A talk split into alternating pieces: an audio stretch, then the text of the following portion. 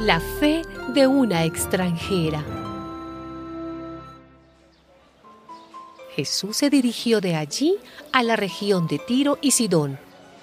Y una mujer cananea de aquella región se le acercó gritando, Señor, hijo de David, ten compasión de mí. Mi hija tiene un demonio que la hace sufrir mucho. Jesús no le contestó nada. Entonces sus discípulos se acercaron a él y le rogaron, dile a esa mujer que se vaya, porque viene gritando detrás de nosotros. Jesús dijo, Dios me ha enviado solamente a las ovejas perdidas del pueblo de Israel.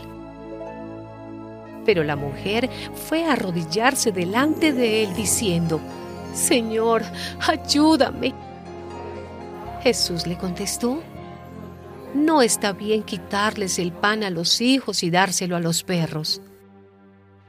Ella le dijo, Sí, Señor, pero hasta los perros comen las migajas que caen de la mesa de sus amos.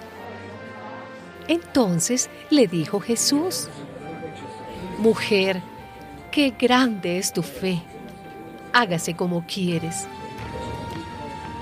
Y desde ese mismo momento su hija quedó sana.